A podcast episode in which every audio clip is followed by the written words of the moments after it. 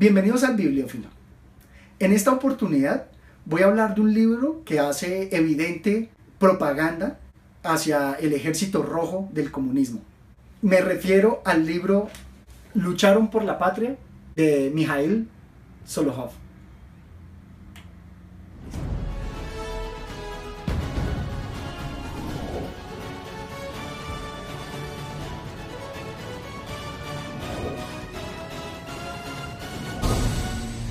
Nos cuenta sobre las batallas en la Segunda Guerra Mundial, en la cual el ejército rojo venció a los nazis, estando menos preparados para la guerra, en clara inferioridad por equipamientos, armas y demás. Y aún así batallaron y ganaron. Sabemos que es una propaganda, pero qué propaganda tan bellamente ejecutada. Todas las palabras aquí evocan y no solamente en la parte poética, también las descripciones de las batallas y de las explosiones son muy poderosas, son emocionantes. Como les mencionaba, el libro hace una gran propaganda sobre el ejército rojo, pero no le veo nada de malo. También sobre ejércitos capitalistas se han hecho obras memorables que también rescatan los valores de la guerra, los valores del compañerismo de los hermanos en armas es la obra de eh, La insignia roja del valor, de Stephen Crane. Y creo que aquí también se encuentran los mismos elementos, pero lo que quiero destacar es toda la belleza eh, y poética con la cual Solohov eh, cuenta la historia. Porque nos habla aquí de personas que son campesinos, agrónomos, que están acostumbrados al campo y de un momento a otro, por la guerra, como en toda guerra, se ven enfrentados a sus enemigos, y por tanto tienen que enlistarse y tomar las armas. Pero veamos una de las partes más poéticas que me parecen conmovedoras. Veámoslo acá. Le parecía que el servidor de la ametralladora era un hombre de los de verdad porque, de no ser así, ¿cómo se había apiadado de él la muerte en el campo de batalla y no le había destrozado, sino que se le veía cubierta por una especie de bandera de girasoles con los brazos abiertos? Nicolai pensó después que todo eso no eran más que tonterías, que había visto a muchos hombres valientes destrozados por la metralla, horriblemente deformados, que lo del servidor de la ametralladora era una casualidad. Una onda explosiva le había lanzado y había caído sobre el cadáver una lluvia de pétalos de girasol, rozándole el rostro como si fuera la última caricia del invierno. Podía parecer hermoso, pero en la guerra la belleza exterior tiene algo de sacrilegio. De ahí que retuviera en su memoria durante mucho tiempo a ese soldado, con su guerrera clara y descolorida, sus fuertes brazos extendidos sobre la cálida tierra, sus ojos azules inertes abiertos al sol. Qué enorme pasaje donde combina toda la bandera de los girasoles, toda esa imagen de heroísmo con el soldado con los brazos abiertos que quedó así después de la onda explosiva. Creo que ahí él nos muestra, a pesar de que todos sabemos que unas batallas y una guerra siempre trae lo peor y se nos trae imágenes desgarradoras, Creo que aquí él la dota de una poesía, como él mismo lo menciona, de una belleza que podría ser sacrílega, pero en sí dotada de belleza. También dentro de esta propaganda que Solohov quiere mostrar sobre el ejército, veamos que él también muestra aquí la responsabilidad de todo ciudadano para con su patria, en ese, en ese retribuirle a la comunidad y a los demás algo de lo que la comunidad y la nación le ha dado. ¿Qué clase de persona es usted, Iván Ivanovich, que batalla tan desastrosamente? Hemos gastado en usted dinero del presupuesto del Estado, le hemos dado estudios, se le ha vestido y calzado, se le ha alimentado. ¿Y nos hace usted esto? Así sea propaganda, qué enorme pasaje con el cual se muestra la responsabilidad que tenemos para con no solo la patria, con, para con el mundo, donde deberíamos eh, también devolverle al mundo algo, no solamente las basuras, hacer algo por el mundo. En este otro pasaje quiero igualmente destacar ese paralelismo que se da con la insignia roja del valor, porque aquí también vemos que hay muchos campesinos, que hay muchos personajes que también se tienen que enfrentar y no saben si van a ser valientes, sencillamente deben cumplir sus misiones. Había llegado el momento que precede al combate, esos instantes breves pero llenos de tensión interior en que el corazón late rápida y sordamente y el soldado se siente solo, a pesar de hallarse con sus camaradas, invadido de un sudor frío y con el corazón latiendo frenéticamente. Nicolai conocía bien estos instantes y sus consecuencias. En una ocasión habló de ello con Lopagin y éste le dijo con gravedad insólita, luchamos juntos, pero morimos por separado, ya que la muerte de cada uno es la suya propia, tan personal como el macuto que lleva sus iniciales marcadas con tinta. Además, Colia, la cita con la muerte es algo grave. Creo que esto es todo lo que nos demuestra ese sentimiento de fraternidad, pero también ese individualismo que dota todo el pensamiento occidental, esa filosofía. Es aquí una filosofía de la guerra, en que podemos luchar juntos, pero la muerte y las acciones y el valor van a ser propios, van a nacer de cada quien.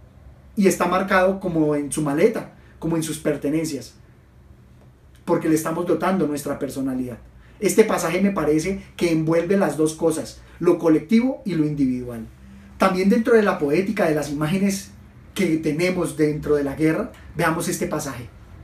Durante unos instantes, Zbiginstev levantó la vista que tenía fija en tierra. Nada se había alterado arriba en el cielo durante aquella media hora. El firmamento seguía tan azul como antes, tranquilo e inalterable en su profundidad. Las nubes se movían lentamente en la misma dirección, separadas como quemadas por el sol y un poco ahumadas en sus bordes, impulsadas continuamente por un airecillo que las orientaba hacia el este. Sliginstev pudo ver un retazo de ese mundo azul lleno de sol, pero todo lo que tuvo tiempo de visar en una mirada rápida atravesó su corazón de parte a parte como la pesadumbrada sonrisa de despedida de una mujer, toda llena de lágrimas. Sokolov logra aquí combinar esas imágenes poéticas del campo, del campo de batalla, en un cielo azul y abierto, con esa nostalgia y con ese sentimiento de saber que se está en la batalla, que se está en la guerra. Y creo que esto es destacable en la obra. Por eso nos dice lucharon por la patria. Son personas comunes y corrientes que están dando su vida por la patria. El día anterior habían muerto Zbiginstev, el cocinero Lishisenko, Kochetigov, el sargento Nikiforov, Borsig. ¿Cuántos hombres cuya amistad se había forjado en la guerra quedaron para siempre entre los grandes espacios que separan a Kharkov del Don?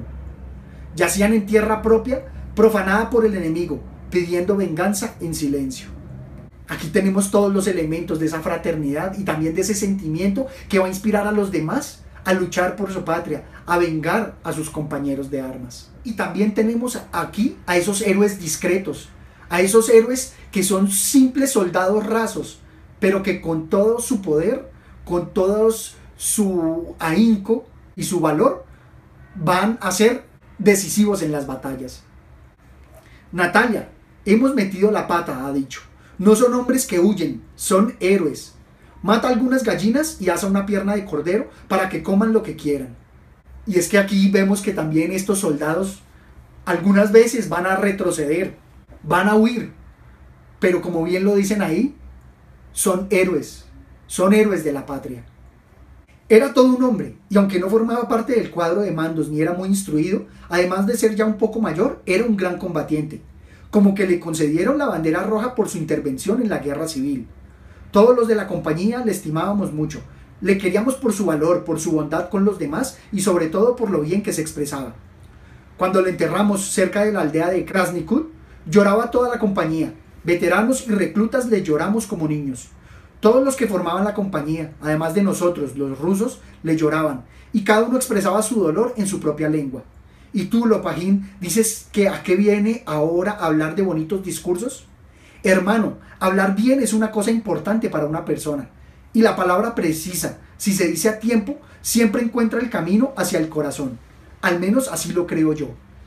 Y es que creo que a él le dieron el Nobel de literatura, no solamente por eso, por escribir bien, sino también porque esas palabras evocan, inspiran y llegan al corazón.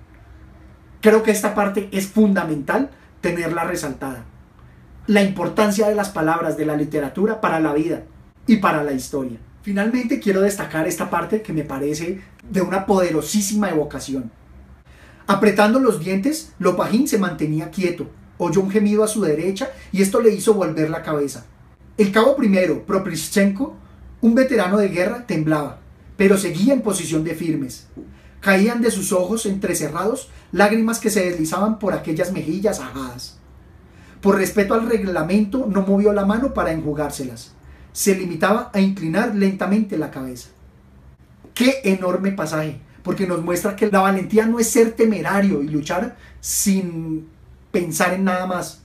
Es luchar a pesar del miedo. Es dominar ese miedo. Y así, con la cara en llena de lágrimas, aún así luchar y dar lo mejor de ti.